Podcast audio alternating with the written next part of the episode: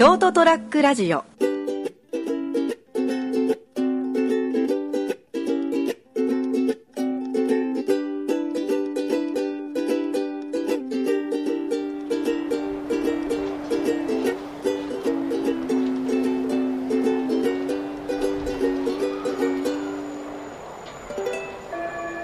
い、えー、6月の4日、火曜日、6月に入りました。それはもう飛べるはずの時間でございます。私、金属でございます。と、お相手はいつものこの方です。早く出てよ。ああ、成田です。よろしくお願いします。よろしくどうぞ。はい。今夜もよろしくお願いします。今日のハイボールはい。で、いい感じで、すみません。進んで全然あれなくてよかったでございます。申し訳ない。えー、うん、そうだね。ん？私、えー、小さい頃思い出すとですね、はいうん、結構あの、インド派のうん。あの趣味が、あの、傾向があった。傾向があったんで、はいはい。うんまあ、成田君はインド派ですので、例えば読書とか漫画読みとか好きなんでしょうけど、ですね。僕の場合はやっぱり工業系の高校出てる関係もありまして、はいゲームの方に走りましてですね、はいはいはまあ、古くは小学時代に、えーファミコンと、任天堂のファミコンあたりから入りましてですい。ね、うん。まあ、最終的にはプレステ3までは行きましてですね、あ、追っかけた。えうん。まあ、今プレステ4、ソニーのプレステ4っていう機械があるのかな。あと、任天堂で行くなら、任天堂スイッチと、はい。えー、あと、まあ、マイクロソフトが作ってる、あ、これはあんま売れてないんでしょうけど、Xbox 系のやつがありましてですまあね。今だ、あれじゃないですか、あの、スマホゲームじゃないですか。あ、そうか。うんそれがあるか。うん。それは俺全然やってないからわかんないけども。なんか危険だからやらないって言ってたね。どういうふうに聞くの？え、金ちゃんが。自分で言ってた。あハマっちゃうから。そうだ、時間泥棒になっちゃうから。うん。あの、いわゆるションションのような感じでね。ションション？あの、西泥棒みたいな、その程度ね。何杯でもしうションションがあれば飯何杯でもいける。あのネーミング大好きでね。ああ、ションション。熊本にあるんですよ。あの、いわゆションる、ションション知ってるでしょ？あの、味噌でしょ？味噌もろ、み味噌ね。ああ、うんあの、つけ味噌中か、うん味味噌と、はいもろみのね。はいはい。もろみ屋の味噌のあの商品名で、熊本で、他の県は売ってあるのかどうか知らないですけど、はい飯泥棒という商品のですね、あの、なんか、あの、ふんどし姿の江戸時代の男がこうなんか逃げてる格好のですね、絵面が入ったパッケージがありましてですね。そんな話したらさ、俺買いに行かなきゃならなくなるじゃん、この番組のためにさ。いやいやいや、ごめんごめん。写真を送るよ、たまには、こいやいやいれ。やいやいや。飯泥棒、いいネーミングだねと思って。酒泥棒とかね。あ、いいね。首都ね。うん。飯泥棒。そうそうそう。恋泥棒。いいね。ちょっと汚れた感じがいいでしょ？泥棒ってつつけるのはね。ああ、なるほど。持ってっちゃうよ。うん、ちょっおいと、おい、俺、知らないよ？っっていうね。ねああ、いいね、いいね。わかるわかる。はい。うんその手で、あの、金ちゃんの収録楽しいね。いやいや、まあ、泥棒という言葉がですね、はいあの、大好きなんですけど、はいまあ、それどうでもいい話なんですけども、はい。だからかなりこう、あの、バカにあの、ありがちな、うん。うん小さい頃にゲームにだいぶ時間を取られただろうと。はいはいはい。まあ、廃人になるまでやってるんだ楽しいからしょうがないよ。だから特にその、まあ、ファミリーコンピューター、任天堂あたりでこう、ドラゴンクエストという、うんあの、ロールプレイングゲームとか、うんうん。ファイナルファンタジーとか、ああいうロールプレイングゲーム系はちょっと時間を本当使いますんで、うん平気で120 100時間、200時間といううん時間をですね、はい吸い取ってしまう。まあ、費やした。費やしましでも楽しかったんでしょ？た。もうすげえ楽しくて。いいじゃん。楽しかったな。やりながらゲロ吐きそうになるぐらい面白くて。ゲロはよくわかんないけど。こん。ななんで疲れてるのにまだなんか止まらない終わらないって楽しいじゃん。いいじゃん。こオナニーの感覚と一緒だね、みたいなね。オナニーをそうで出す必要なかったと思うけど、まあ楽しかったんだね。そういうところでですね。うん。で、最近ね、うん。ちょっとそれをちょっと懐かしむ形で、はいはい。あの、任天堂クラシックっていうやつが出てありますね。はいはい。あ、知ってます？知ってる知ってる。よ。え、なんで知ってんの？ゲーム嫌いなのあのね、生きてたらね、世の中でどういうことがあって、どういうことが行われてるぐらいはね、なんとなくわかるよ。アンテナが高いね。張ってるね。ないちゃん。いや、普通だと思うぞ、俺あ、。そうなの？俺は、俺は自分が普通だと思うから、いいんだけど。ゲーム機なんか普通ゲームやんない人知んないじゃん。でもさ、世の中でこういうことが流行ってますとか、こういうものが出ましたとか、なんとなくわかるじゃん、生きてれば。すげえな、やっぱスマホ持ってる人違う。よく、よくそれは今意味がわかんなかったけど、まあまあいいや、それで。うん、だから、任天堂クラシックってどういった製品かっていうと、昔スーパーファミコンってあったんですけども、スーパーファミコンをちょっとこ細かくした、細かくっていうか、こ本体をコンパクトにして、あの、カートリッジをこう、ソフトをカートリッジ式になってて、ガチャガチャ入れ替えるんだけども、新しくこう出たやつは、に 2, 年ぐらい、2、3年ぐらい前に出たやつは、カートリッジを刺さなくて、もう本体にもソフトが内蔵されてると。んうんしかも大量に入ってまして、20本近く入ってるんですよね。んで、しかも当時、すごい販売本数を叩き出した、いわゆる名作、うん。うんと呼ばれるソフトばっかりが20本近く入ってるんで、もう爆発的に売れまして、楽しみたい放題じゃん。そうなのよ。いいじゃん。俺死んじゃうんじゃないかと思ってさ、うん。それや生きて金ちゃん死なないで。うんで、それをですね、全然思ってねえだろ。え？全然思っていねえだや、死ねとは思ってないじゃん、俺。金ちゃんのことは生きてほしい。ろ。あ、そうかこ。うやって楽しい会話したいじゃん。も本音だよ。うもう苦しい、もう家でもう何十時間とかやって、もう苦しいもう、前田君助けて、もう俺からこのクラシックファミコンを奪ってって言ったら奪ってくれる。奪って、あの、メルカリで売る。え金ちゃん5000円で売りたいよ、つって届けるけど。すんなよ。俺はもらわないよ。いやらしいな。あ、くれるんだ。うん。もちろん。うん。あ優しいよ。だって金ちゃんの好きだもん。あ、そうかそうか。何このやりとり。で、なんか嫌だな。感じが悪い。え、え、なんで？おかしいでしょ。なんか知んないけど。で、はいはい。ちょうど今ですね、はい。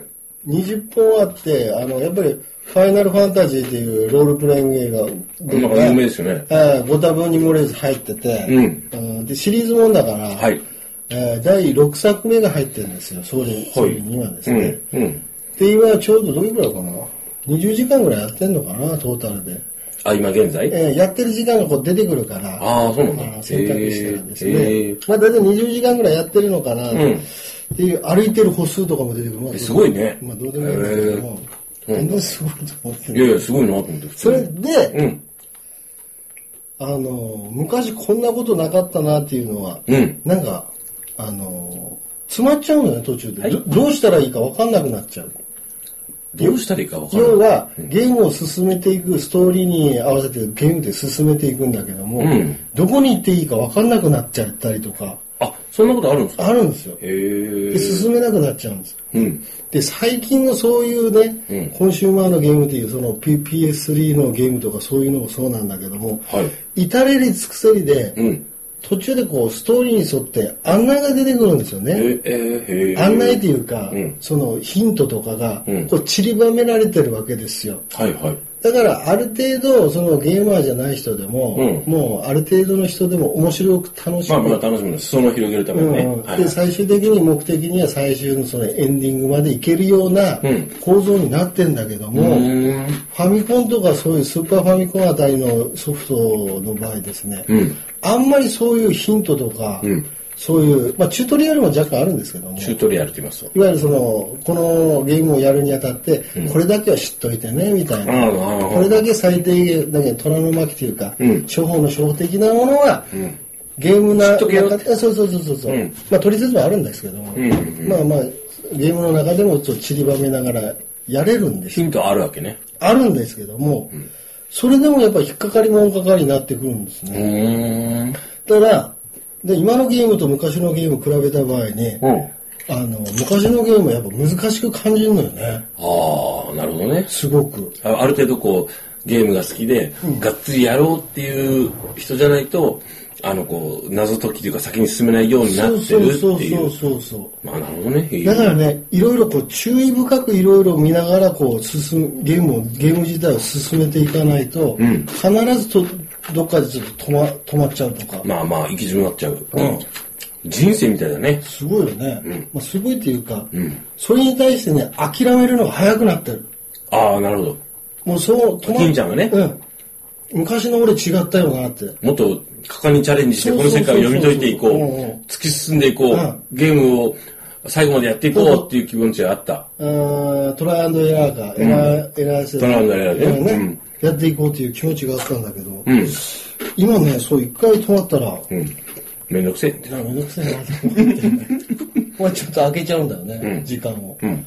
で。なんとなくネットとか見てても、うん攻略サイトとかあるんで、昔のソフトでも、そういうの見ちゃう。いいじゃない？え、見ちゃダメなの？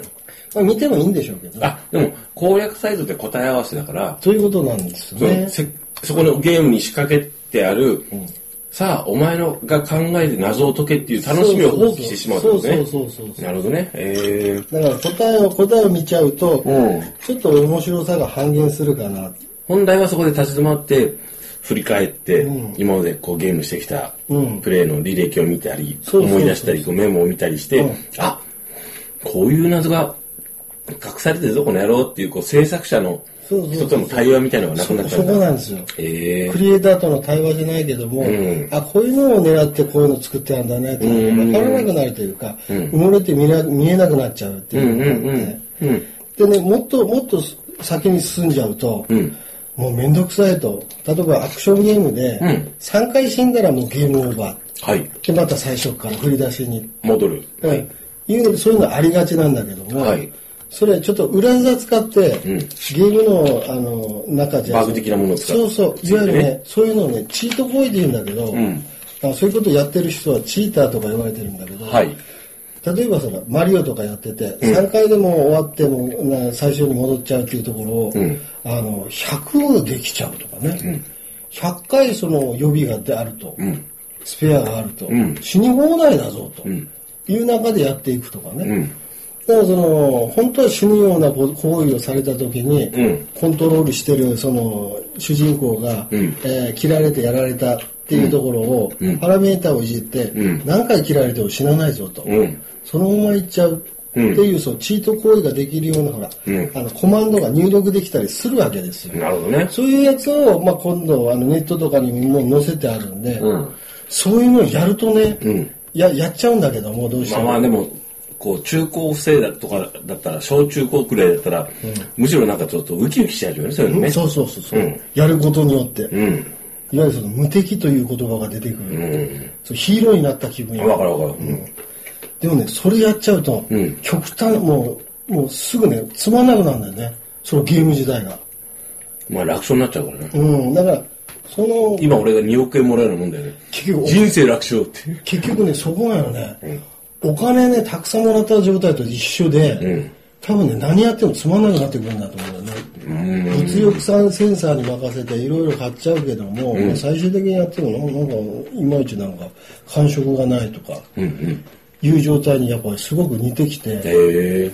ゲームなんか特にアクションゲームとかはそういうことをやっちゃうと、ん途端にゲームが面白くなくなって、え。ーそのスリルがなく、そのリスクが減っちゃうから、その分、こう、ゲームに本、ゲームが本来スリリングである、あって面白かった、その、本来の要素を削っちゃうってことかな？そうそうそうそうそう。うん結局その作られた趣旨と全く違うことになっちゃうからあそうですあの当初ね、だからもう全くつまんなくなっちゃうというところがあって、だからそういうのをやっぱ考え出すとやっぱり自分でやるその今年取ってからゲームやってそういうところを思う思うところがあって、やっぱりそのあのかなりこう注意力も落ちてるし、でも、あの集中力とかいろんなものが落ちるよ。うん、体力も落ちるしな。特にあ反射的なものを要求される、そのも目の動体足神経うん、動体視力もしっかりなんだろうけども、今 e スポーツとか言って、あのゲームを使ってこうスポーツ的にやって、うんあのもうなんかプロの人がいる。それで飯食ってる人もいるみたいな話があって、いいシャバになったね。そうそう。だから、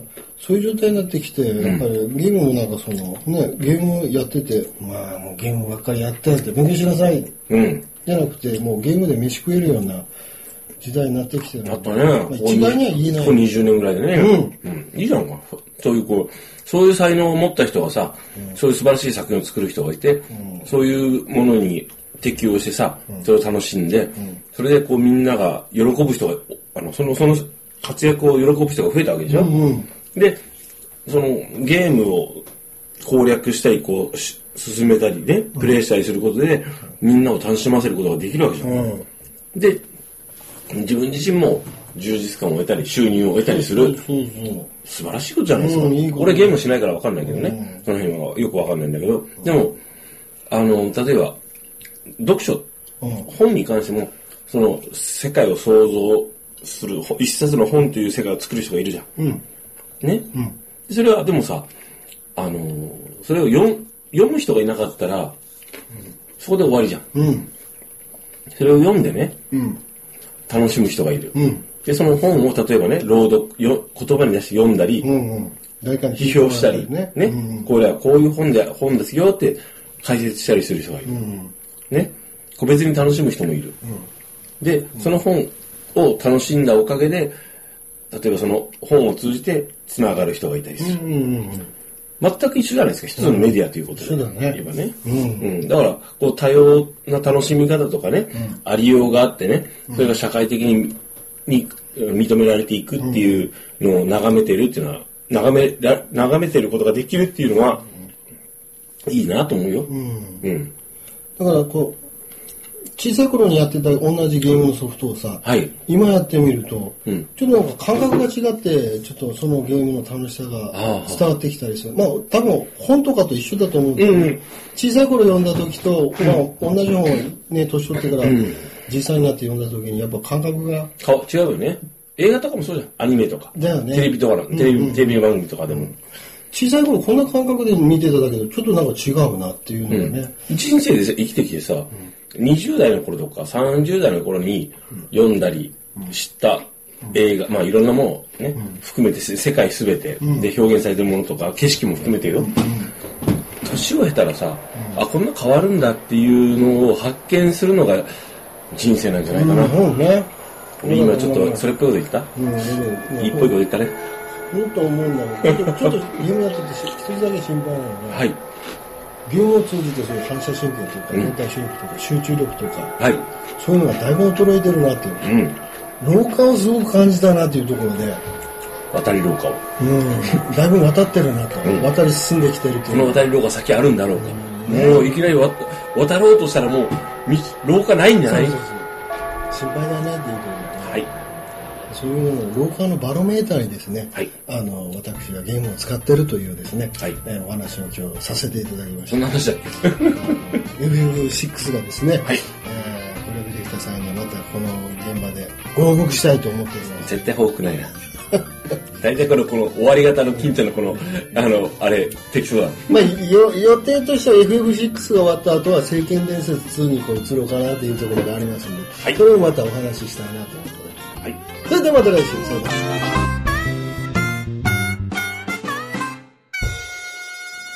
ST-radio.com ショートトラックラジオ